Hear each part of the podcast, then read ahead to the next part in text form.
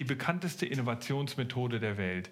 Sehr viele Unternehmen verwenden sie, gerade bei komplexen Sachverhalten äh, kommt sie ins Spiel. Marketingabteilung, Innovationsabteilung und natürlich auch das Top-Management nutzt die Methode, um Ideen zu entwickeln für die Zukunft. Und auch wir bei Future Candy äh, benutzen sie sehr gerne und häufig bei Kundenprojekten, verwenden sie zusammen mit Kunden und entwickeln dabei Projekte.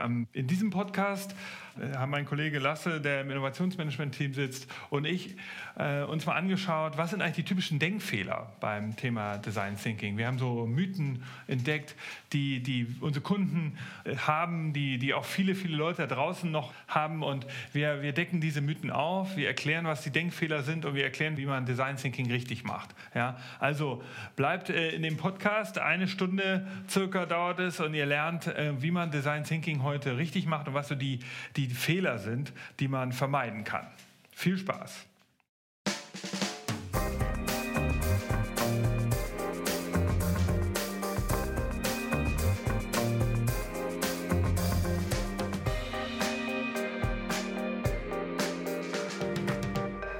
Herzlich willkommen beim Future Candy Podcast. Eine Stunde Zukunft.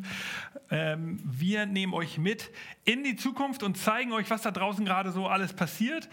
Und wir zeigen euch auch, wie eine Innovationsagentur arbeitet und wie die Zukunft, wie man die Zukunft vorhersagen kann. Und damit sind wir beim Thema von heute. Heute geht es um eine Methode, mit der man die Zukunft selbst vorhersagen kann, ein wenig. Und sie heißt Design Thinking. Das ist die Methode, über die wir heute reden wollen. Eine Innovationsmethode.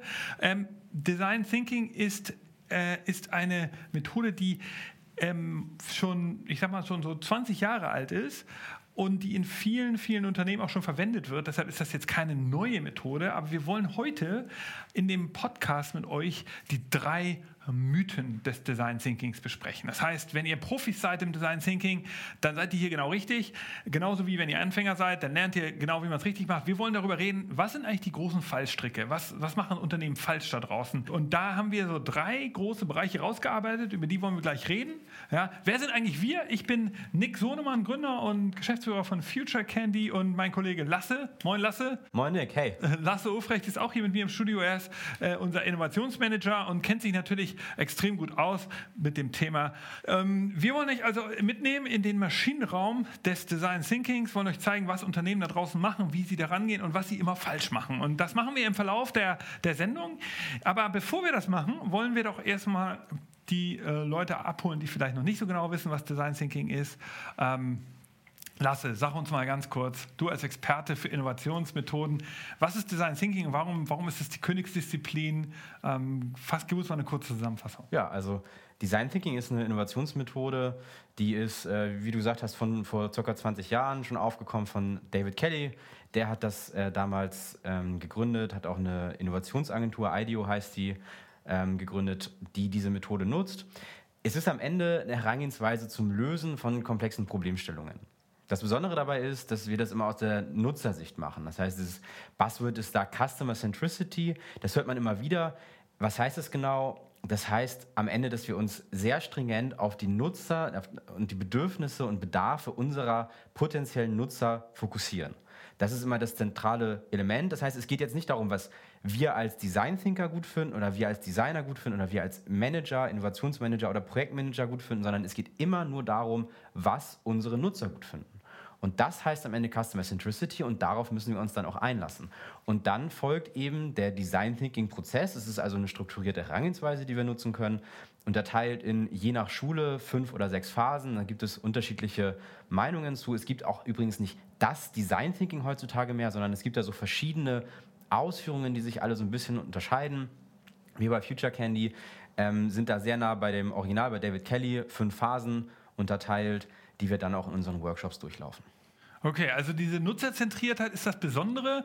Ich habe mich mal mit der Geschichte von Design Thinking beschäftigt und da wird auch klar, wieso diese Nutzerzentriertheit so im, im Zentrum steht, weil ähm, die, die Geschichte von Design Thinking, so wie wir das heute leben, als Innovationsmethode in der Wirtschaft, äh, äh für als Methode auch für Unternehmen, die kommt in Wirklichkeit aus dem in Industrial Design. Also in Wirklichkeit ist das entstanden in den 50er, 60er Jahren, damals auch äh, in der amerikanischen, in, in, der, in, verschiedenen amerikanischen Universitäten. Da gab es eben Professoren, die haben sich damit auseinandergesetzt, wie designt man eigentlich Objekte. Ja? Also nicht nur Objekte, aber auch ähm, Häuser, ähm, Städte und ähm, da war eben die Frage, wie, wie, was steht eigentlich am Anfang von Design? Und ähm, die haben natürlich extrem viele Bücher geschrieben. Es gab auch schon in den 50er, 60er Jahren äh, in diesen Büchern eben das Wort Design Thinking.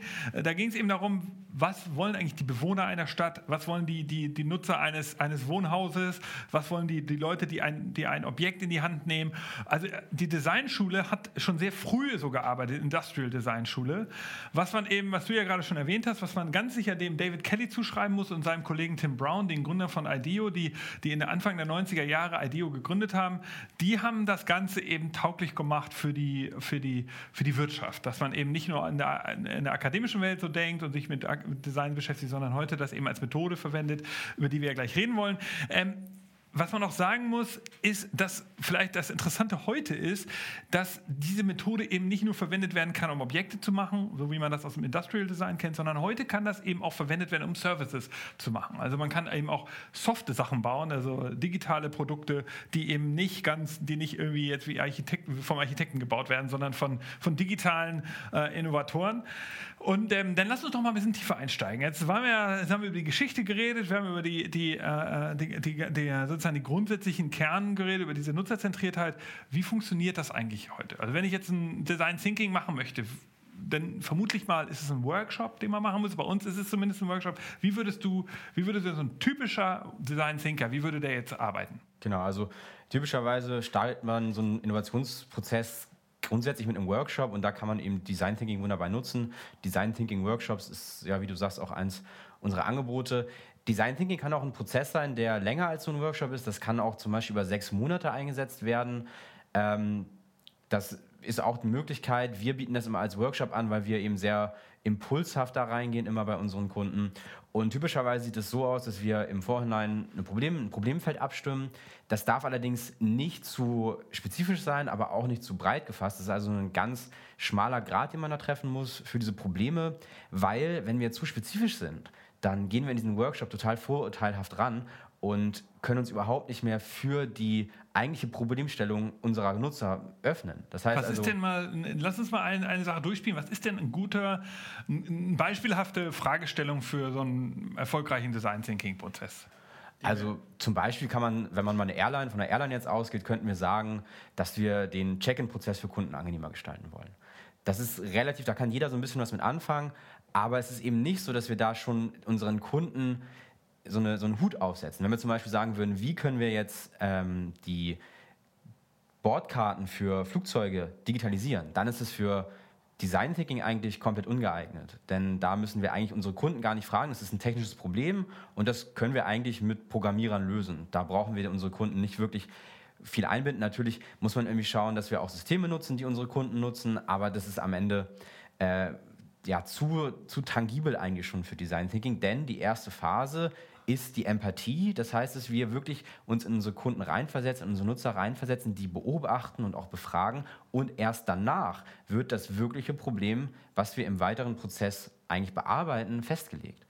Wir dürfen also gar nicht von vornherein mit so einer komplett festgelegten Fragestellung wie Digitalisierung von Bordkarten reingehen, sondern müssen das ein bisschen weicher fassen und dann erkennen wir wirklich aus dem Prozess heraus die eigentlichen Probleme, die unsere, die unsere Kunden vielleicht haben und das kann dann auch was total Überraschendes sein, wo wir nicht gerechnet haben. Also man könnte sagen, Design Thinking bietet als Innovationsmethode folgenden, folgenden Vorteil. Erstens, man sieht den Nutzer im Zentrum. Das haben wir ja gerade schon gesagt. Also der Nutzer meines Produktes soll im Zentrum stehen und ich weiß, zweitens noch nicht genau, was dabei rauskommt. Also wenn ich schon weiß, was ich dem Kunden nachher andrehen will. Dann brauchst du kein dann, Design Thinking mehr machen. Genau. Drittens, ich sehe den Kontext. Ich sehe also nicht nur die sozusagen äh, eine einzige Sache, wie können wir jetzt ähm, den Abschlussprozess in einer App verbessern, sondern ich kann den Kontext liefern, wie er sich in der Gesamtsituation verhält. Also wenn ich sage, wie kann ich den Check-in-Prozess verbessern? Dann geht es ja um den Gesamtkontext. In was befindet sich der, wie, wie kommt er da an, in welcher Stimmung und so weiter. Es geht nicht nur darum, wie ähm, gibt er seinen Koffer ab, sondern es geht um den gesamten Check-in-Prozess. Man muss also ein bisschen größere Fragestellungen haben als einen einzelnen Teilaspekt, richtig? Und genau daher, genau richtig, kommt auch das Innovationspotenzial von Design Thinking. Das kommt nicht daher, dass man irgendwelche disruptiven Geschäftsmodelle im Design Thinking erdenkt. Das ist gar nicht so der Fokus, sondern es kommt genau daher, dass wir diese ganzheitliche Herangehensweise haben und dadurch Innovationspotenzial erkennen können, wo wir einfach nicht mit gerechnet haben. Okay, also lass uns doch mal äh, einsteigen. Also wenn, wenn ich jetzt, äh, äh, du hast ja gesagt, es gibt fünf Phasen. Ähm, wir werden jetzt im Verlauf des, des Gesprächs darüber, darüber, jetzt mehr reden. Es gibt also die fünf Phasen, lass uns die nochmal kurz beschreiben für die Leute, die das jetzt Design Thinking nicht so gut kennen. Genau, also für alle, die es nicht kennen, wie gesagt, wir machen das mit fünf Phasen, weil die Empathiephase, die kann man auch aufteilen. Das funktioniert meiner Meinung nach nicht so gut. Deswegen behalten wir es bei den fünf. Das wäre Empathie, das heißt, wir versetzen unsere Kunden rein, Befragungen, Beobachtungen unserer Nutzer um zu erkennen, wo eigentlich die Probleme sind. Das zweite ist die Definitionsphase. Da geht es dann darum, eine konkrete Problemstellung zu synthetisieren aus unseren ganzen Erfahrungen, die wir im ersten Schritt mit unseren Nutzern gemacht haben. Im Workshop heißt es dann wirklich, dass wir Nutzer einladen zum Workshop, Befragungen machen, Beobachtungen machen und uns einfach ja, damit beschäftigen, wie die das alles so sehen.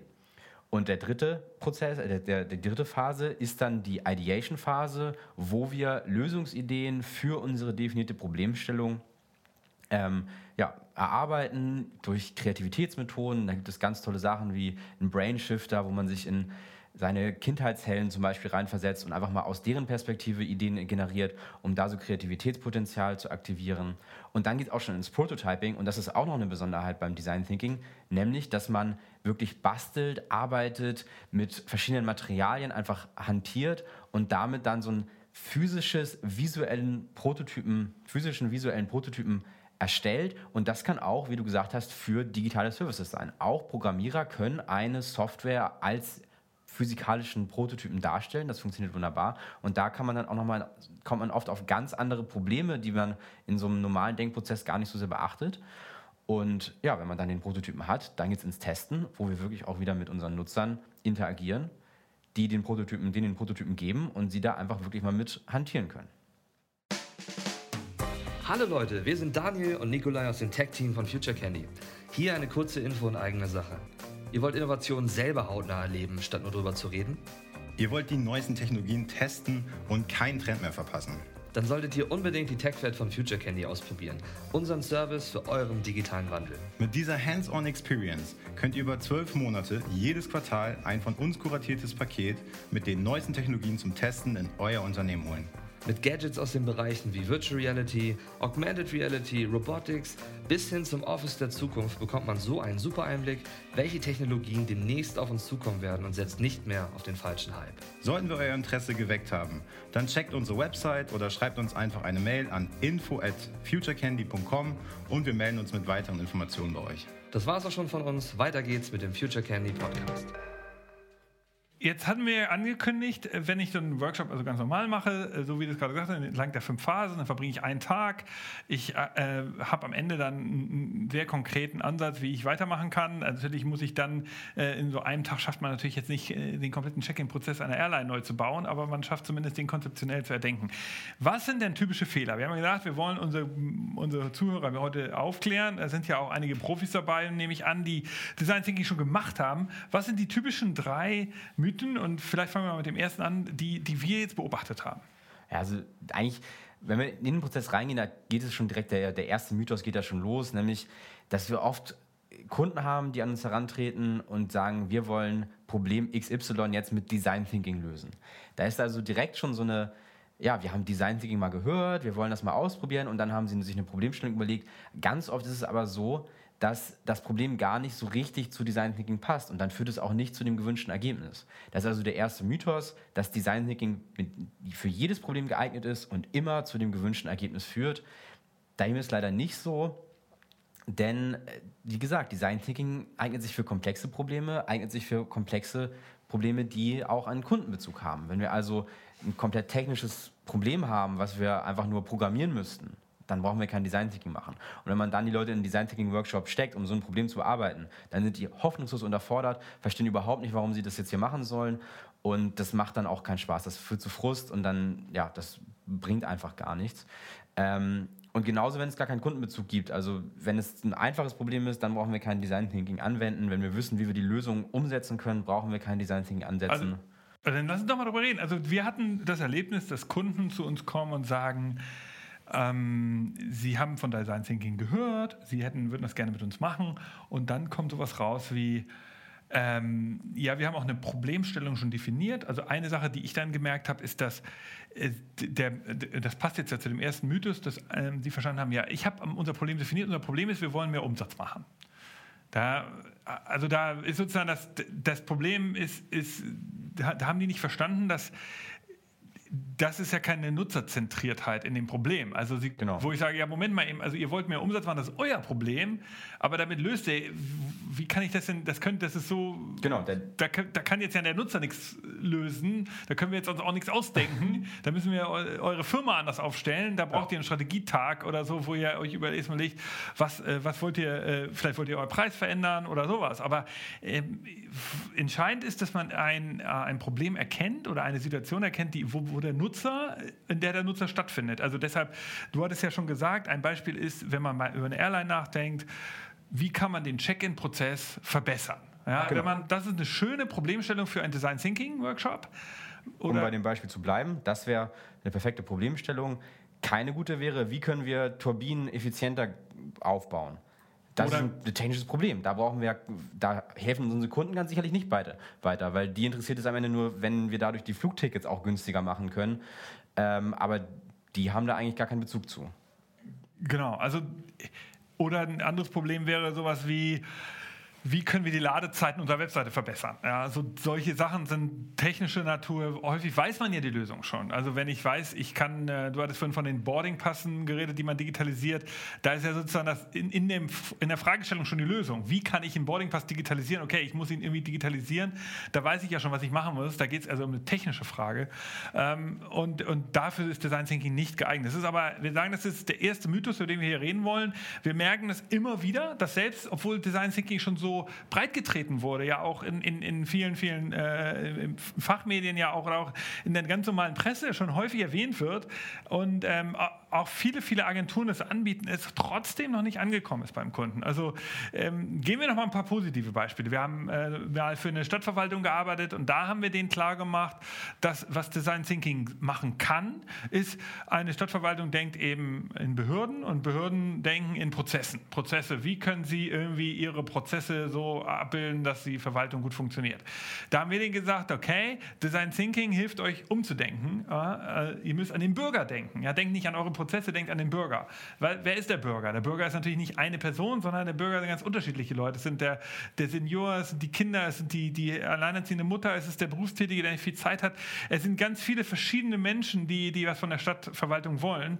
Und wenn man jetzt die herausarbeiten kann, dann kann man auch herausarbeiten, was, äh, was wollen die verschiedenen Leute, was kann man ihnen vielleicht anbieten für Services? Und automatisch fängt man an, äh, dass man sich ganz, ganz viele Sachen ausdenken kann. Und da seht ihr, wo das Kraftfeld ist, warum, warum das so spannend ist, Design Thinking zu nutzen. Und da wird auch klar, wieso Design Thinking nur funktionieren kann, wenn es, wenn es irgendwie in so einem abstra relativ abstrakten Feld funktioniert, wo man, wo man zwar nicht zu enge Grenzen fasst, aber auch nicht zu weit fasst. Das hattest du ja vorhin schon gesagt. Ne? Genau, das ist ja wirklich so der, der erste Mythos eben, dass für jedes Problem geeignet ist. Nee, das Problem muss wirklich sehr speziell eigentlich sein. Also es ist gar nicht so eine allgemeingültige Methode. Ich glaube, daher kommt es auch, also das alles zu erwähnen, dass es schon sehr weit verbreitet ist, dass es sehr viel Angebot gibt. Und ich glaube, das ist auch so ein bisschen ein Problem, dass nämlich Design Thinking heutzutage fast synonym ist mit Innovationsmethoden. Und dann heißt es natürlich immer, hey, wir wollen ein Innovationsproblem bearbeiten, dann nehmen wir doch Design Thinking.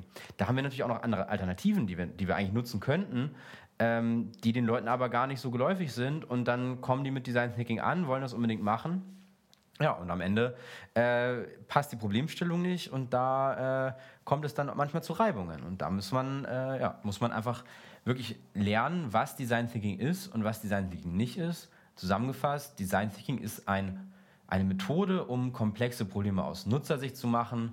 Es ist kein Allheilmittel, um jedes Problem immer zum perfekten und gewünschten Ergebnis zu führen. Spielen wir es mal in, in äh, dieses erste Mythos, spielen wir das mal ähm, oder klären wir mal auf, wie man es richtig macht. Wir hatten jetzt ein paar Beispiele schon geliefert. Nehmen wir mal, um das sozusagen eine Stringenz in unserem, hier in dem Podcast zu haben, nehmen wir mal dieses Beispiel der Airline. Also wir hatten gesagt, der, das Problem muss sozusagen, es muss sehr konkret sein, es muss aber trotzdem der Nutzer im Zentrum stehen. Wir hatten gesagt, der Check-in-Bereich. Lass uns das mal konkret formulieren. Wir haben gesagt, wie kann ich den Check-in-Bereich meiner Airline verbessern? Das ist sozusagen unsere Problemfragestellung, richtig? Genau. So, wie beginnt jetzt so ein Workshop am Anfang? Wir gehen das ja jetzt über die anderen Mythen dann auch durch. Ja, am da, Anfang, da laden wir uns also Fluggäste ein, Kunden unserer Airline. Und ja, da können wir die einfach im ersten Schritt befragen. Das ist immer relativ einfach, so eine Befragung zu machen. Das kostet uns nicht viel Geld, da können wir die Leute einladen oder auch telefonisch befragen. Ähm, die meisten Leute haben auch relativ starke Gefühle für den Check-in-Prozess, weil ich glaube, es ist jedem von uns, der schon ein paar Mal geflogen ist, schon mal passiert, dass es irgendwie zu Problemen gab beim Check-in. Ich hatte das mal bei einem Flug nach New York, wo ich äh, mit Lufthansa gebucht hatte, mit United geflogen bin und da stand aber nirgendwo United drauf auf meinem Ticket. Ich bin zum Lufthansa-Schalter und da konnte mir keiner helfen. Die haben bis zum Manager die Leute geholt, bis dann irgendjemand mal dann darauf gekommen ist, dass der Flug von United durchgeführt wurde. Und das hat mich natürlich extrem gestresst. Ich bin damals, ich war 17, als ich da hingeflogen bin und äh, das war der erste Flug, den ich alleine gemacht habe, interkontinental auch noch. Das war natürlich äh, aufregend für mich. Und da hätte ich mir natürlich gewünscht, dass dieser Check-in-Prozess irgendwie verbessert wäre. Ähm, und genau solche Erfahrungen können, haben sicherlich andere Leute auch gemacht. Und die werden dann eingebracht und dann gesagt, okay, ähm, das sind also Problemstellungen. Und dann gucken wir, wo gibt es Überschneidungen, welche Probleme haben, die, haben, haben Nutzer vielleicht häufiger. Und äh, das kann dann sowas sein wie das ähm, es zum Beispiel über alle Airlines zentrierte Check-in-Schalter gibt, wo wir also gar nicht mehr mit verschiedenen Check-ins bei verschiedenen Airlines arbeiten müssen, sondern einfach es gibt pro Flughafen quasi 100 Check-in-Schalter für alle Leute. Das wäre zum Beispiel eine, direkt schon eine Idee, die man dann generieren könnte aus so einer Problemstellung, wenn das eventuell das Problem ist. Also du sagst ähm, am Anfang, ich bin die Airline als Kunde, ich mache Design Thinking, ich stelle mir die Frage, wie kann ich es verbessern? Ich lade mir entweder meine Kunden ein. Da ist natürlich wichtig, dass man die auch in Persona setzt. Du hast jetzt deine Geschichte als 17-Jähriger erzählt, du wirst dann sozusagen First-Time-Customer, sowas. Genau. Ist ja ein eigener Kunde. Leute, die zum ersten Mal oder die, die, die sehr selten fliegen, die brauchen natürlich eine andere Art von Betreuung als zum Beispiel die Business- und Vielflieger. Genau. Dann gibt es die alleinerziehende Mutter, die, die sowieso schon überfordert ist. Und für alle die verschiedenen Personas, die man eben also am Anfang identifiziert, die man dann, mit die man dann befragt, gibt es ja dann unterschiedliche Lösungen. Und da muss man sich dann wahrscheinlich in so einem Design Thinking mal irgendwann entscheiden und sagen, okay, im ersten Workshop konzentrieren wir uns jetzt mal zum Beispiel auf die, die Erstflieger oder Seltenflieger oder wir konzentrieren uns auf die Businessflieger und dann kann man, kann man eben weiterdenken. Also, oder man kann gleich für alle sich was überlegen. Das ist dann die Frage, da muss man sich dann entscheiden im Workshop, was man machen will. Also durch diese Nutzer, ähm, die man einlädt, oder die man dann auch beobachtet, befragt, kommt man ja dann doch relativ schnell drauf, wo man ansetzen kann. Ich glaube, das ist das Entscheidende. Der, der jetzt, und das ist, glaube ich, das, was du ja auch am Eingang, Eingangs beschrieben hast, als Nutzerzentriertheit. Der Prozess wird jetzt nicht durch die Manager im Design Thinking entschieden, also vielleicht die, die, die Airline-Manager, die jetzt da den Workshop leiten, sondern jetzt geht es weiter. Die Nutzer werden eingeladen und die Nutzer werden befragt, werden, äh, werden, werden, werden schaut sich an, wie die das alles äh, machen, wie sie es nutzen. Und auf einmal treiben die den Workshop, weil man jetzt erkennt, ah, das sind eigentlich die Probleme, die sie haben. Und schon da beginnt man jetzt drüber nachzudenken, wie man das verbessern kann. Und nicht der, der Manager, der seniorigste Manager, der im Workshop sitzt, entscheidet, oh, wir müssen uns mal darum kümmern, dass wir das und das lösen. Sondern der Nutzer ist der Entscheidende. Ist das, kann man das so sagen? Genau so ist es. Der Nutzer entscheidet am Ende über den gesamten Design Thinking Prozess, über die Problemstellung, die wir bearbeiten. Wir haben jetzt hier, wie, wie wir gesagt haben, eine Problemstellung, die ist relativ breit gefasst, aber doch recht tangibel, sodass wir daran arbeiten können. Und dann entscheidet, entscheiden die Nutzer, die wir einladen. Wird es von Personas gesprochen? Ähm, für diejenigen, die mit Design Thinking noch nicht so viel gearbeitet haben, will ich das nochmal ganz kurz erläutern.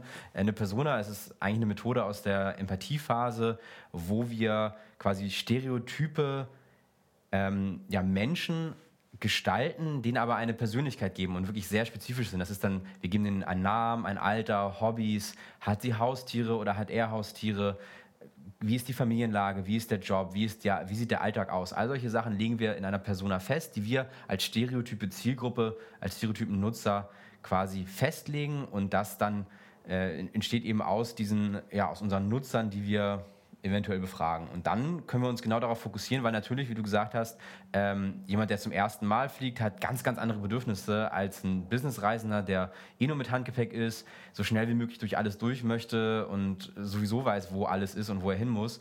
Und dann kann man sich festlegen im Workshop. Und da kann man dann auch zwei oder drei oder vier Tage aus diesem Workshop rausmachen, äh, draus kann man das auch verlängern. Ähm, ein Tag ist sowieso immer recht sportlich, wenn man das wirklich konsequent machen will. Ähm, ja, und dann kann man da sich auf Personas festlegen und aus deren Perspektive das dann bearbeiten und da sich dann reinversetzen. Und dann hat man eben auch dieses, ähm, diesen ersten Mythos ganz gut umschifft, weil man nämlich sich nicht auf die Problemstellung so sehr fokussiert, die wir von vornherein festlegen, wo wir gesagt haben, wir wollen jetzt vielleicht äh, ja, die, die, Flug, die, die ganzen Check-in-Prozess automatisieren zum Beispiel wenn wir dann feststellen, so ein erstmaliger Fliegender, der möchte vielleicht gar nicht, dass das alles automatisiert ist, sondern der möchte einfach einen Kontakt mit einem Menschen haben, der, äh, der ihm dabei hilft, diesen Prozess irgendwie zu, ja, zu, zu navigieren, während ein Geschäftsreisender, also ich, der jetzt äh, als Geschäftsreisender auch öfter mal fliegt, ähm, will natürlich, dass das alles automatisiert ist, dass ich da möglichst schnell durchkomme und äh, ja, einfach, dass alles super fix geht. Äh, am besten überhaupt nicht mehr am Flughafen irgendwelche Check-in-Prozesse habe, sondern das alles schon von vornherein in der App geregelt. Genau, und das ist, glaube ich, dann auch, wenn wir jetzt sozusagen dann im Verlauf so Work, eines Workshops äh, drauf gucken, und das kommen wir auch gleich zum zweiten Mythos, über den wir hier sprechen wollen, ist das natürlich dann das, was man in diesem Workshop selbst entscheiden muss. Also die, das Unternehmen, in dem Fall die Airline, muss jetzt entscheiden, welchen Weg wollen sie weitergehen. Wollen sie sich erstmal um die, das Problemfeld des Seltenreisenden oder Erstreisenden kümmern, der eben viel Betreuung braucht? Oder wollen Sie sich jetzt im weiteren Verlauf bei, in der Ideation-Phase, in der Prototyping-Phase, die ja dann so die typischen Design-Thinking-Phasen sind, wollen Sie sich jetzt eher um den Vielflieger kümmern? Das sind dann Sachen, die man eben, die dann wiederum die Workshop-Veranstalter sich überlegen können. Also erstmal, genau. Sie erkennen jetzt, Sie haben diese Nutzer eingeladen, Sie erkennen die verschiedenen ähm, Personas, Sie erkennen die verschiedenen Probleme dieser Personas, Sie, Sie, Sie, Sie können dann entscheiden, was wollen Sie jetzt als erstes machen. Oder man kann natürlich auch überlegen, äh, man geht alles gleichzeitig an, dann wird der Workshop wahrscheinlich einen Tag nicht reichen, dann muss man ihn vielleicht verlängern. Aber am Anfang empfiehlt es sich eben, dann auf eins zu, zu fokussieren. Und äh, was passiert jetzt, wenn wir uns jetzt entschieden haben? Wir sind also in der allerersten Phase gewesen, wir hatten Empathie gemacht, wir haben die Define-Phase jetzt äh, auch abgeschlossen. Wir entscheiden jetzt zum Beispiel, wir nehmen mal den Vielflieger. Wir sagen jetzt, wir kümmern uns erstmal um den, der sehr viel unser Produkt nutzt. Ähm, ich bin jetzt hier der Airline-Manager, ich sage jetzt hier Design Thinking, wir kümmern uns jetzt nur noch um die, die Persona, den Stereotypen Vielflieger. So, jetzt überlegen wir uns, ähm, auf Basis dessen, was wir erkannt haben, was die Probleme sind, der will irgendwie schnell durch den Check-in, der will, äh, der will irgendwie, dass das alles problemlos läuft. Der, der, ähm, wie würde man jetzt, geht es ja in die dritte Phase. Und jetzt kommt ja auch zu dem nächsten Mythos, den wir halt häufig erlebt haben. Jetzt müssen wir uns ja was überlegen. Jetzt müssen wir uns ja äh, äh in, so einem, in so einem Workshop überlegen, hm, und da werden jetzt auch die Workshop-Veranstalter gefragt. Also da wird der Nutzer jetzt entlassen häufig in so einem äh, Design Thinking-Prozess, den lässt man jetzt und bedankt sich freundlich sondern jetzt geht's los. Jetzt müssen die Leute, die in dem Raum zusammensitzen, sich Ideen ausdenken. Wir haben jetzt gesehen, okay, hm, ha, jetzt geht's, äh, haben wir erkannt, was das Problem ist. Wie, wie, wie beginnt jetzt so ein, so ein Ideation-Prozess? Ja, also da wie du gesagt hast, das ist dann der, der nächste Mythos und äh, da kommen wir nämlich auch schon auf die nächste Barriere im Design Thinking. Wir beginnen dann mit der Ideation. Ideation heißt also Ideen generieren. Ähm, das ist am Ende Kreativitätspotenzial, was da aktiviert werden soll. Und da sind wir auch schon echt beim nächsten Mythos, weil ganz oft davon ausgegangen wird, ja, Kreativität, kreativ sein, das kann jeder. Und das stimmt auch. Kreativ sein kann jeder, aber das kann nicht jeder auf Kommando. Wenn man jetzt Leute hat, die zum ersten Mal sich mit Design Thinking beschäftigen, die normalerweise so im Tagesgeschäft tätig sind, haben überhaupt nichts damit zu tun, sich irgendwelche Sachen auszudenken, irgendwelche Prozessmanager, ähm, die den ganzen Tag an ihrem Tagesgeschäft arbeiten. Und dann sollen die auf einmal kreativ sein. So funktioniert das nicht. Und da müssen sich natürlich auch äh, alle Unternehmen bewusst sein darüber, dass wenn man dann eine Horde an, an, an Menschen, die sehr gestresst im Tagesgeschäft sind, in so einen Workshop setzt, denen dann eine Kreativitätsmethode aufdrückt und dann sagt, ja, jetzt seid doch mal verrückt, seid doch mal, stellt euch doch mal vor, ihr seid Batman und äh, agiert jetzt aus seiner Perspektive. Das wird nicht funktionieren, leider. Das äh, ist für die ganz, ganz schwierig, dann erstmal aus dieser Bahn auszubrechen. Und äh, das ist also keine Methode, die mal eben so leicht von der Hand geht. Der Mythos hierzu wäre, dass, was wir halt oft auch feststellen, ist, dass Design Thinking genutzt werden soll, um Innovationsfähigkeit in Unternehmen aufzubauen. Das funktioniert zu einem gewissen Grade, benötigt aber echt wirklich viel Übung, weil Design Thinking benötigt Innovationsfähigkeit. Also ihr müsst schon so ein bisschen diese Leute haben, die so ein bisschen verrückt sind, die so ein bisschen querdenken. Ähm, und äh, da die Spinner, um das äh, aus der äh, Sicht der Volkswirte mal zu beschreiben, ähm, die Spinner da auch mal ja, zu aktivieren und denen das auch äh, zu ermöglichen. Und das, wie gesagt, nicht auf Knopfdruck, sondern denen ein bisschen Vorlauf geben und da auch äh, Übungen mit denen machen. Also wiederholen wir nochmal. Design Thinking baut, der Mythos ist, Design Thinking baut Innovationsfähigkeit auf und schafft disruptive Ideen. Also unsere Kunden glauben, wow, kommt doch mal vorbei, und ähm, macht mit uns ein Design Thinking. Die, Pro, die Fragestellung haben wir dann vielleicht gemeinsam sogar richtig gemacht. Also den ersten Mythos haben wir sogar vermieden. Dann laufen manche Firmen trotzdem noch in den zweiten Mythos. Und der ist eben, dass sie glauben, und ich wiederhole das jetzt, was du gesagt hast, damit das nochmal klar rüberkommt, ich mache mit meinem Team Design Thinking und dann werden die alle voll die Innovatoren. Ja, das wird manchmal so an uns herangetragen. Funktioniert leider nicht. Und das ist genau das, was es nicht ist. Design Thinking ist eben keine Bespaßungsmethode, die als Entertainment funktioniert oder auch so eine Art Change-Prozess im Unternehmen freisetzt, sondern ganz im Gegenteil. Sie funktioniert eigentlich nur mit Menschen, die sehr lösungsorientiert denken. Und das ist sogar lustig, weil ich habe mal, als ich mich mit der Geschichte von Design Thinking beschäftigt habe, da ist äh, 1972 gab es ein Experiment von einem Designer, Brian Lawson, der hat das ähm, eine Studie durchgeführt und hat versucht rauszukriegen, der hat sich also, der, der hat das auch schon Design Thinking genannt und hat, hat sozusagen ähm, Problem, versucht, den Unterschied zwischen problemorientierten und lösungsorientierten Menschen rauszuarbeiten. Und er hat halt entdeckt, dass ähm, das, äh, die, das Experiment war relativ simpel. Also es war sozusagen, es gab zwei Gruppen. Ja, die eine Gruppe musste, äh, die eine Gruppe bestand aus Architekten, das waren nachher die lösungsorientierten Menschen, die andere Gruppe bestand aus Wissenschaftlern, so hat er das irgendwie, so eine Mischung aus verschiedenen äh, Akademikern. Und die einen sollten eben versuchen, ähm, beide sollten versuchen, einen Turm aufzubauen. Sie hatten dafür so Bausteine, die waren aus, aus Rot und, und äh, äh waren rot und grün, äh, rot und blau. Und diese, diese, äh, diese die sollten so die, die, Schichten so aufeinander bauen, sodass die, dass, ähm, dass einmal die rote Farbe dominiert sollte in einer Schicht und einmal die, die, die blaue Farbe. Ja, die, die, die Blöcke waren aber alle unterschiedlich groß. Ja, also es war so, der, man konnte die nicht so ganz einfach aufschichten, sondern man musste da so ein bisschen experimentieren, äh, damit dieser Turm auch hält. Und ähm, um es kurz zu machen, es gab eben der eine Ansatz von problemorientierten Menschen, ist, dass sie sehr lange getestet haben. Die haben halt wirklich versucht, alles richtig zu machen. Die haben erstmal so die Steine zusammengesetzt und dann haben sie gesagt, nee, das funktioniert nicht wieder alles ab, auseinandergebaut, haben sie die Steine zusammengesetzt und am Ende, also sie haben versucht, den ideal zueinander zu finden und der andere, der, die, die, ähm, die Gruppe, die auch äh, zum großen Teil aus Architekten bestand, die haben halt einfach aufeinander gebaut und haben halt geguckt, immer wenn es akzeptabel war, weitergebaut. Und ähm, das waren die lösungsorientierten Menschen. Ja? Ähm, das war sozusagen zumindest in dem Experiment die lösungsorientierten Menschen. Und um es kurz zu machen, das baut vielleicht nochmal sozusagen auf das, was wir äh, jetzt gerade sagen, auf.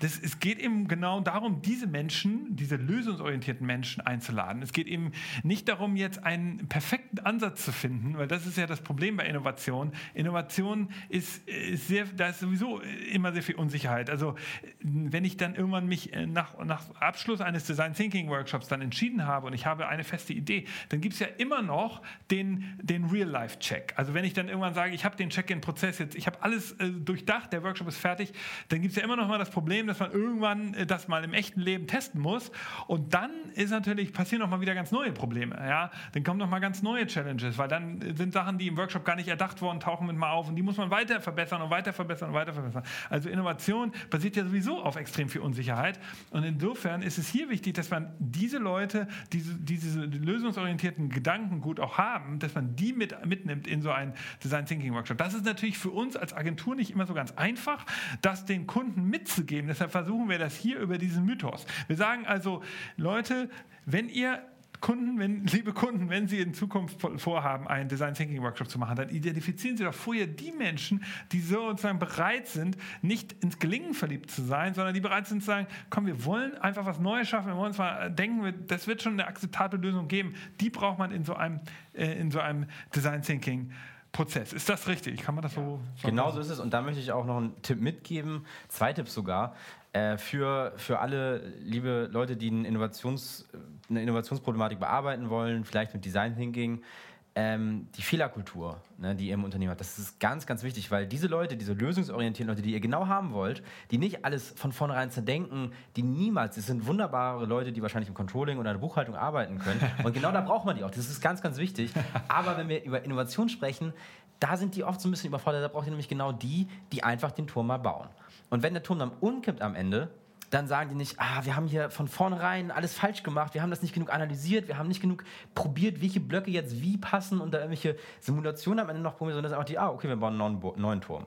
So, das sind die Leute, die ihr im Design Thinking haben wollt, die sagen, okay, das hat jetzt nicht funktioniert, dann machen wir es halt nochmal, weil Design Thinking ist ein iterativer Prozess. Wenn es nicht klappt, dann fängt man eben wieder eine Phase vorher an. Wenn es immer noch nicht klappt, vielleicht nochmal eine Phase davor es, ist, es wird niemals den perfekte, die perfekte Lösung geben, wenn es um Innovationen geht. So funktioniert es nicht. Also das ist der erste Faktor. Nehmt die Leute, die nicht von vornherein alles perfekt machen wollen, die auch mal sagen, wenn was nicht klappt, ja, dann machen wir es halt nochmal. Und der zweite Tipp ist, nehmt auch die Leute, und das ist ein ziemlich simpler Test, wenn ihr äh, euch überlegt, an einem Design Thinking Workshop mitzumachen und euch vorstellt, ihr sollt vor Leuten, vor eurem Chef, vom CEO oder auch vor komplett fremden Leuten Theater spielen und ihr sagt, nee, das würde ich niemals machen, dann werdet ihr es im Design Thinking manchmal ein bisschen schwer haben, weil es geht auch darum, aus eurer Komfortzone mal rauszukommen, auch mal Dinge anders zu sehen, anders zu machen. Eure im ersten Moment hat man immer so die, die, die, den Impuls, zu, auch zu kritisieren. Das ist im Design Thinking Prozess, gerade in der Ideation Phase, ganz, ganz, ganz schlecht, wenn da direkt Leute immer kritisieren, immer sagen, nee, das geht nicht, das geht nicht, das geht nicht, sondern da muss man auch mal ja, einfach aus sich rauskommen, locker sein, auch verrückte Sachen zulassen. Und am Ende kann es sein, dass euer Prototyp aussieht, so wie ein, äh, ja, wie ein kleines Planspiel, wie ein kleines Theaterstück. Wenn man zum Beispiel einen Service macht, ja, wie soll man jetzt, wie soll man jetzt Kunden einen Service als Prototyp darstellen? Indem ihr euch, indem ihr den Kunden den Service einfach mal vorspielt. Und dann seid ihr eben gefragt, dass ihr auch so ein bisschen Theater spielt. Und wenn ihr das dann vom CEO vielleicht präsentieren müsst, dann äh, ja, müsst ihr das einfach auch mal machen. Und wer sich das gar nicht vorstellen kann, der wird keinen Spaß haben dabei. Man, man, man, merkt bei Lasse sofort die leidvolle Erfahrung, die wir natürlich leider schon hatten als Innovationsagentur, dass wir eben das alles mit anbieten wollten und dann Kunden oder auch mit, sozusagen Leute, die in dem Design Thinking dann äh, Workshop waren, die wir sozusagen nicht gecastet haben dafür, das können wir auch nicht, die haben sich dann halt gewehrt und so ist das ganze Ergebnis dann ein bisschen, äh, ein bisschen oder sagen wir nicht so gut geworden, wie wir es uns vorstellen. Aber lass uns das mal eben durchspielen. Wir sind jetzt ja ähm, bei dem zweiten Mythos noch und und wollen mal eben, sind jetzt aber schon tief im Innovationsprozess. Wir sind also in der Ideation-Phase. Wir sind ja die Airline. Wir denken uns so darüber nach, wie wir den Airline-Prozess verbessern. Wir haben gesagt, wir, wir wollen uns auf die Vielflieger konzentrieren. So, jetzt geht es darum, eben die lösungsorientierten Menschen hier zu identifizieren. Die haben wir jetzt auch identifiziert. Wie denken die jetzt? Was denken die sich jetzt aus? Was wäre jetzt der richtige Fall? Die denken jetzt darüber nach, der Vielflieger, der kommt dahin, die haben das beobachtet, haben seine Probleme erkannt und die denken sich jetzt Lösungen aus dafür. Genau. Die denken sich jetzt Lösungen aus. Das ist ein angeleiteter Prozess. Das müssen sie nicht einfach so machen, sondern da gibt es dann, wir machen Brainstorming, Hybrid Brainstorming, Brainshifter hatte ich schon kurz erzählt. Da gibt es ganz viele Sachen, umgekehrtes Denken, all solche Sachen. Die macht man dann, das führt man einmal durch und dann hat man im Optimalfall 200, 300 Ideen, die erstmal auf Post-its an Wänden kleben. Nehmen wir mal ein paar Ideen an. Also eine Idee könnte sein, dass man eine SMS schickt über jede, äh, jede Phase, die das Flugzeug nimmt. Also wenn das Flugzeug angekommen ist, in das ich gleich einsteigen werde, werde ich informiert. Wenn das Flugzeug gereinigt wird, also ich, kann selber als Vielflieger abschätzen, weil ich ja so oft fliege, dass ich weiß, okay, das Flugzeug ist jetzt wirklich gleich, ich kann mich gleich aus der Lounge auf den Weg machen. Vielleicht ist so eine Idee was interessant ist. Eine erste Idee hat der erste, äh, hat der erste Mitarbeiter. Er weiß noch nicht genau, wie man diesen Service anbietet, aber er denkt sich das aus. Der nächste Service, den er sich ausdenkt, ist vielleicht eine Tracking-Möglichkeit für mein Gepäck. Ich, wenn ich mein Gepäck aufgebe, weiß ich immer genau, wo das gerade sich befindet. Ich habe Sicherheit, dass das nicht verloren gegangen ist. So. Eine nächste Möglichkeit, die man einem Vielflieger anbieten könnte, wäre, dass man sagt, ähm, wir versorgen dich immer mit den neuesten Nachrichten, die für dich relevant sind, äh, die, die in dem Anfangs An Ankunftsort eine Rolle spielen. Also man gibt zum Beispiel dem Vielflieger, der nach New York fliegt, genauer Verkehrsdaten, Wetterdaten, einfach so als Standard mit. Das passiert ja auch schon in einigen Apps heutzutage, aber vielleicht kann man das noch verbessern. Also so auf der Basis entstehen dann Ideen. Ja? Genau, das sind jetzt drei Beispielideen gewesen, die mir so mal eben eingefallen sind. Da gibt es sicherlich noch viel mehr. Wie kann man den Check-in noch besser verbessern? Man kann Leute persönlich begrüßen, vielleicht sehr viel Vielflieger, das, äh, oder man kann ihn ähm, äh, individualisiert irgendwelche, man kann sie nach, nach wenn man es auf lang, langer Flug ist, nach Essen abfragen und das irgendwie erfassen, so dass man alles das, dass man das noch angenehmer gestaltet, so ein, so ein Check-in-Prozess. Ja, Das ist also, da- da kann jeder hat da Ideen zu. Genau. Das ist dann die Problemstellung, die wir aus der Nutzersicht schon definiert haben. Da kann jeder dann eigentlich Ideen zu entwickeln, ähm, die einfach aufschreiben, festhalten. Hier sieht man bei Nick schon, der legt direkt los, äh, haut hier eine Idee nach der anderen raus und äh, ja, dann werden die alle gesammelt. Dann werden die ganzen Ideen, äh, werden natürlich auch einiges doppelt sein. Also es- wenn wir jetzt sagen, wir sind acht Leute im Workshop, dann kommen natürlich einige in doppelt, die werden dann jetzt zusammengeclustert, so zu Kategorien und dann geht es natürlich, müssen wir irgendwie weitermachen. Wir können ja nicht 300 Ideen jetzt weiter verfolgen im Workshop, sondern wir müssen eine Auswahl schaffen und da ist also der Ende der Ideation, wenn wir gesagt haben, okay, das reicht uns jetzt an Ideen, da sind coole Ideen dabei, dann würde es einfach daran gehen, eine Idee auszuwählen oder zwei Ideen auszuwählen, vielleicht auch drei, je nachdem, wie viele Leute wir haben im Workshop, die dann an den Prototypen bauen können. Und das wird einfach zum Beispiel über Punktekleben gemacht. Das heißt, jeder kriegt fünf Punkte oder zehn Klebepunkte, die dann auf die Cluster verteilt werden. Und dann hat man relativ schnell über so einen demokratischen Prozess ja, einfach bestimmte Ideen, die ausgewählt werden können. Und wenn wir dann sagen, okay, das sind jetzt unsere beiden Ideen, das kann man noch mal so ein bisschen diskutieren. Wenn es dann zum Beispiel drei Ideen gibt, die relativ äh, ähnlich sind, dann kann man die noch mal zusammenfassen. Oder wenn fünf Ideen gleich gut sind von unserer Wertung, dann können wir noch mal so eine Stichwahl quasi machen. Wichtig dabei ist, nach dieser Ideation, um Gottes Willen, packt diese, diese ähm, die, die, die Zettel mit den Ideen, packt die nicht einfach irgendwo hin und lasst sie verrotten. Das ist ein Ideenpool, das ist Gold wert für euch. Berat das auf, dokumentiert es, schickt es auch im Nachhinein an alle Leute, die in dem Design Thinking Workshop dabei waren. Vielleicht sagt da jemand, hey, die Idee davon bin ich so überzeugt, das haben wir zwar jetzt im Workshop nicht bearbeitet, aber ich bin so überzeugt davon, daran möchte ich weiterarbeiten. Und dann kann es auch gut sein, dass das eine coole Idee ist. Ihr den Leuten dann Möglichkeit gibt, irgendwie vielleicht am Freitag mal so zwei, drei, vier Stunden freigestellt, an dieser Idee zu arbeiten. Und dann kann es genau zu so richtig coolen Innovationen kommen, wenn ihr das weiter bearbeitet. Und in so einem Prozess ist es ja dann wichtig, diese, dieser, dieser Prototyping-Prozess, der ja da als sozusagen in der Endphase jetzt eines Design Thinking Workshops steckt. Da ist ja dann die entscheidende Frage, das kann man nicht so richtig vorhersehen. Also wenn wir einen Check-in-Prozess haben und einige der Ideen, die ich jetzt gerade formuliert habe, äh, prototypen wollen, dann gibt es da verschiedene Möglichkeiten. Entweder macht man das in Form von PowerPoint-Skizzen oder man macht das in Form von einem, äh, äh, einem einfachen, ähm, es gibt so Tools von äh, Envision, da kann ich zum Beispiel so Apps nachbauen. Da kann ich zum Beispiel sagen, ich baue keine App selbst, ich programmiere die nicht, aber man kann so Screens designen mit so Templates und dann kann man so tun, als hätte man eine App designt. Ja? Oder man kann ähm, natürlich auch einfach Leute befragen und dann sagen, wir haben uns was Neues ausgedacht, wie gefällt Ihnen das? Oder man baut das mit Lego oder man stellt das als Theaterstück. Da, diese Prototyping-Sache, die, da braucht man natürlich dann einen Design Thinking Manager, einen, einen Workshop-Leiter, der, das könnten wir bei Future Candy, die, die, die dann Ideen liefern, was muss man jetzt, um die Ideen äh, zu testen, was muss man jetzt als Prototypen. Und da, das ist sozusagen dann unvorhersehbar, weil man die Lösung ja nicht kennt. Das kann man am Anfang nicht so richtig planen, das muss man dann da, äh, da entwickeln. Ähm, Jetzt kommen wir so langsam zu Mythos 3. Wir sind jetzt sozusagen am Abschluss des Ganzen und jetzt merkt man auch, auf welcher Ebene, wenn ich jetzt eine Airline bin und mir den Check-in-Prozess vorgenommen habe, auf welcher Ebene so langsam die Ideen jetzt eintröpfeln und wie das jetzt funktioniert. Es ist sehr operativ, es ist eben äh, eine, ein, das Nutzerzentrierte spürt man natürlich auch in den Ideen. Es ist, jetzt wird eben, taucht der nächste, nächste Fehler auf, den wir beobachtet haben, der nächste Mythos. Und das ist der Mythos, dem, der heißt, dass Design Thinking ist eine strategische Methode. Ja, das ist ein Mythos, der tatsächlich auch oft so gesehen wird, dass dann Führungskräfte teilweise in diesem Workshop sind und dann sich so berieseln lassen wollen. Die dann sagen, ja, wir machen heute einen Design Thinking Workshop, der, wir arbeiten an unserer Innovationsstrategie. Ähm, und das funktioniert so natürlich nicht, weil wie wir gerade an diesem Beispiel der Airline schon festgestellt haben, das ist ein operativer Prozess, der wirklich darum geht, konkrete Ergebnisse zu schaffen, wo es darum geht, am Ende einen Prototypen zu haben, der weiter verfolgt werden kann.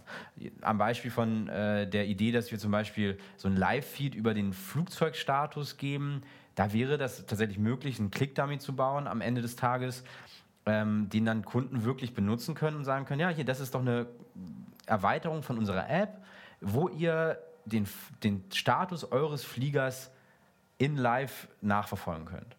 Das wäre das, zum Beispiel das Ergebnis eines Design Thinking Prozesses. So ein Click-Dummy, ein erster Entwurf für so eine, für so eine App-Funktion. Und das ist kein strategisches Konzept, was dahinter steht, sondern das ist ganz tangibel.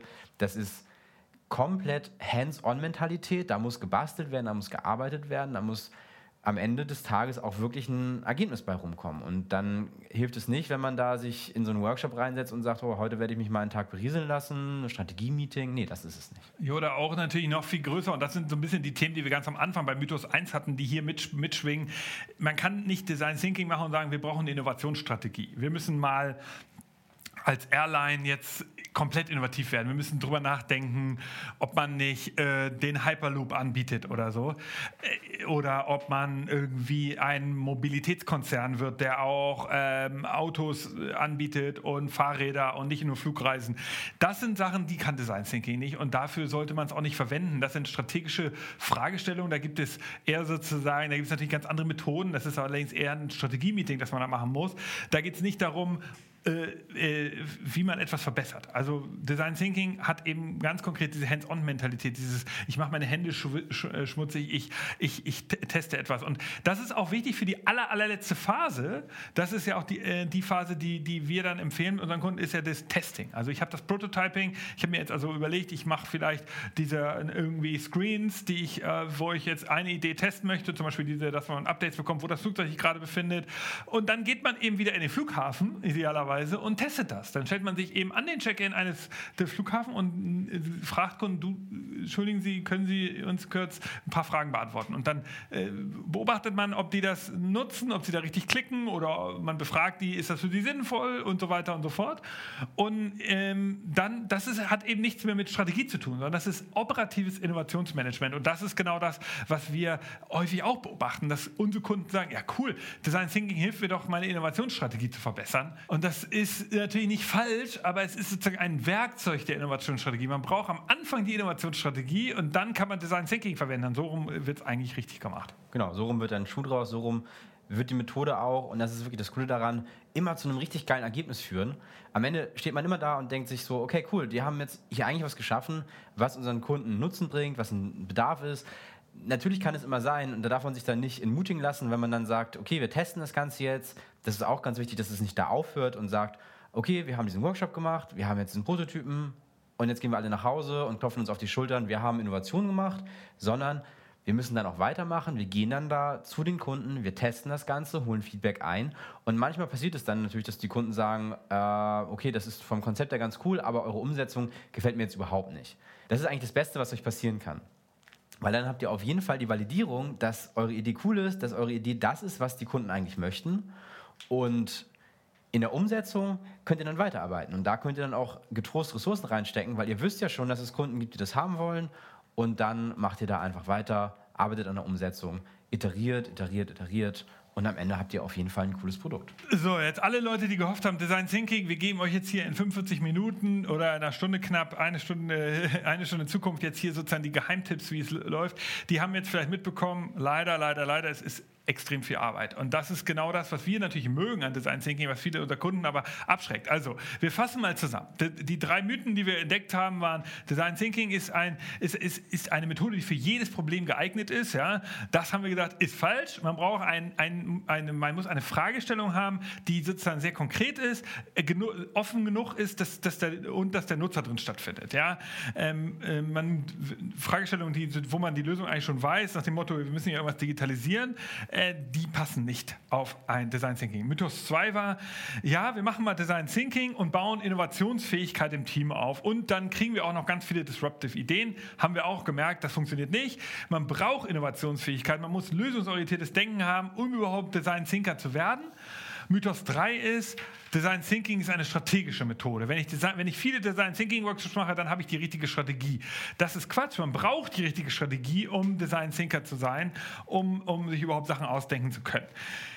Das sind sozusagen die Mythen. Ja, wir haben gesagt, der Design Thinking Workshop, den wir machen, der hat fünf Phasen. Am Anfang eben, man definiert, diese, man definiert die Person, man, man, man definiert das Problem, man findet raus, wo man überhaupt Ansatzpunkte hat, man entscheidet sich, man definiert es dann und dann legt man los mit, der, mit dem Ideation-Prozess. In dem Ideation-Prozess tauchen ganz viele Ideen auf, dann fokussiert man diese ganz vielen Ideen nachher auf zwei, drei, vier, fünf, was man auch immer an Ressourcen hat und dann prototypt man und dann testet man. Das ist der Design Thinking Prozess. Der Design Thinking Prozess ist natürlich nur Anfang, danach geht es los ans richtige Innovieren. Dann muss man die Sachen, die man sich ausgedacht hat, wirklich, nachdem man sie ganz grob getestet hat, dann muss man sie umsetzen. Und dabei passiert natürlich auch eine ganze Menge dann wieder, muss man iterieren und sie verbessern und immer wieder weiterbringen. Das ist das ganze Thema Design Thinking und Innovationsmanagement. Es ist also keine Wundermethode, man braucht das richtige Mindset und man muss immer an den User denken. Das wieder, muss, kann man nicht oft genug wiederholen. Wenn ihr noch mehr dazu wissen wollt, könnt ihr natürlich gerne uns schreiben, ja, an, ähm, Nick at Future Candy zum Beispiel oder an Lasse at Future Candy. Ihr könnt uns gerne nochmal genauer befragen, was, zum Beispiel sowas wie, ja, was bedeutet das eigentlich in unserem Unternehmen, in unserer Branche? Wir sind ja keine Airline, was können wir da machen? Wir helfen euch gerne da auf die Sprünge, um, um das in, in, eurer, in eurem Kontext äh, sichtbar zu machen. Und ihr könnt natürlich das Ganze auch nochmal nachlesen. Es gibt ja einen Report, ja, die Mythen des Design Thinkings, da steht das alles nochmal drin, da könnt ihr das auch nochmal in eurem Team besprechen. Ähm, falls ihr selbst gemerkt habt, dass vielleicht einige Mitarbeiter bei euch diese Denkfehler machen, was ja wirklich etwas ist, das uns häufig begegnet. Es ist also überhaupt nicht schlimm. Es ist ja auch etwas, bei, dem man etwas Übung braucht. Das ist also kein Vorwurf an Leute, die das jetzt einfach nicht so gut können. Das ist ja nicht so schlimm und dafür machen wir ja diesen Podcast. Ich hoffe, es hat euch gefallen. Eine Stunde Zukunft, Design Thinking und äh, wir sehen uns demnächst und hören uns hier beim Future Candy Podcast.